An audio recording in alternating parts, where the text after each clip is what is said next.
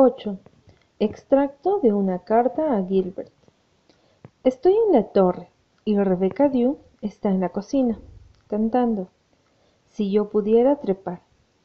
Eso me recuerda que la esposa del ministro me ha pedido que cante en el coro. Por supuesto, se lo han dicho los Pringle. Quizá lo haga los domingos que no pase en Tejas Verdes. Los Pringle han extendido la mano de amistad con venganza. Me han aceptado hasta las últimas consecuencias. ¡Qué clan! He asistido a tres fiestas Pringle. No quiero ser maliciosa, pero creo que todas las chicas Pringle están copiando mi modo de peinarme. Bueno, la imitación es la adulación más sincera. Y Gilbert, de verdad los aprecio, como siempre supe que sucedería, si me daban la oportunidad. Hasta comienzo a sospechar que tarde o temprano sentiré afecto por Jane. Sabe ser encantadora cuando quiere, y es muy evidente que quiere serlo. Ayer, al atardecer, fui hasta la cueva del león, en otras palabras, subí audazmente los escalones de la entrada de Siempre Verde hasta el pórtico, cuadrado con las cuatro urnas blanqueadas en las esquinas, y toqué el timbre. Cuando vino la señorita Monkman a la puerta, le pregunté si podía llevarme a Elizabeth para ir a dar un paseo. Esperaba una negativa, pero después de entrar en conferencias con la señora Campbell, la mujer volvió y dijo en tono agrio que Elizabeth podía ir, pero que por favor no la trajera tarde. Me pregunto si hasta la señora Campbell habrá recibido órdenes de la señorita Sara.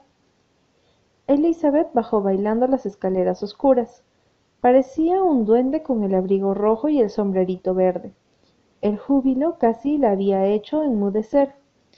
Estoy tan nerviosa y emocionada, señorita Shirley, susurró cuando nos alejábamos. Soy Betty, siempre soy Betty cuando me siento así.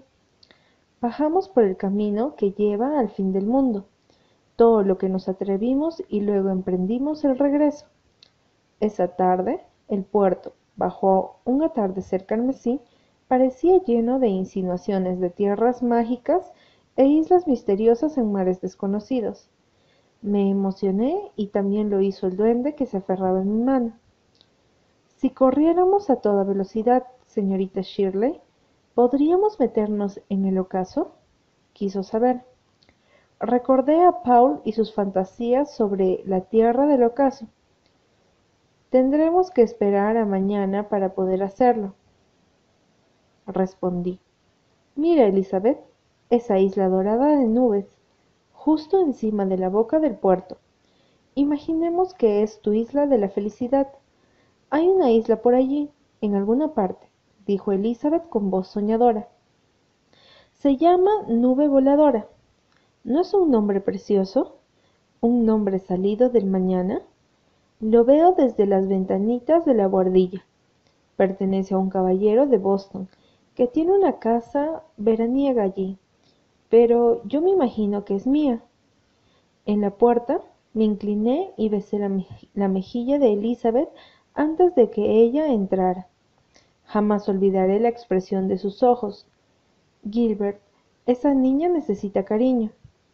Hoy, cuando vino a buscar la leche, me di cuenta de que había estado llorando. Hicieron que me lavara su beso, señorita Shirley, sollozó. Yo no quería volver a lavarme la cara nunca más. Juré que no lo haría. Es que no quería quitarme su beso.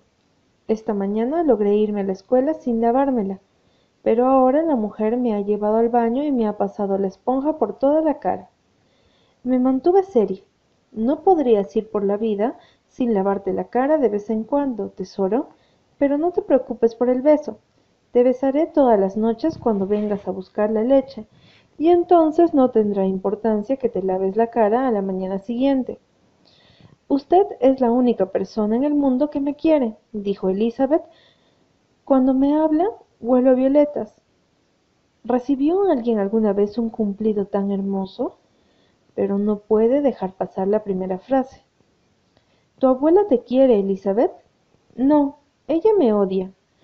Eres un poco tonta, mi vida. Tu abuela y la señorita Monkman son ancianas y los ancianos se preocupan y se afligen con facilidad. Por cierto, a veces las haces enfadar, y desde luego, cuando ellas eran jóvenes, los niños eran criados con mucha más severidad que ahora. Se aferran a las viejas costumbres. Pero me pareció que no lograba convencerla. Después de todo, no la quieren, y ella se da cuenta.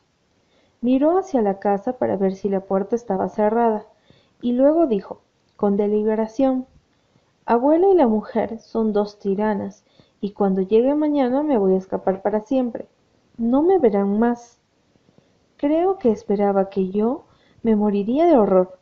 Realmente pienso que lo dijo para escandalizarme. Reí y le di un beso.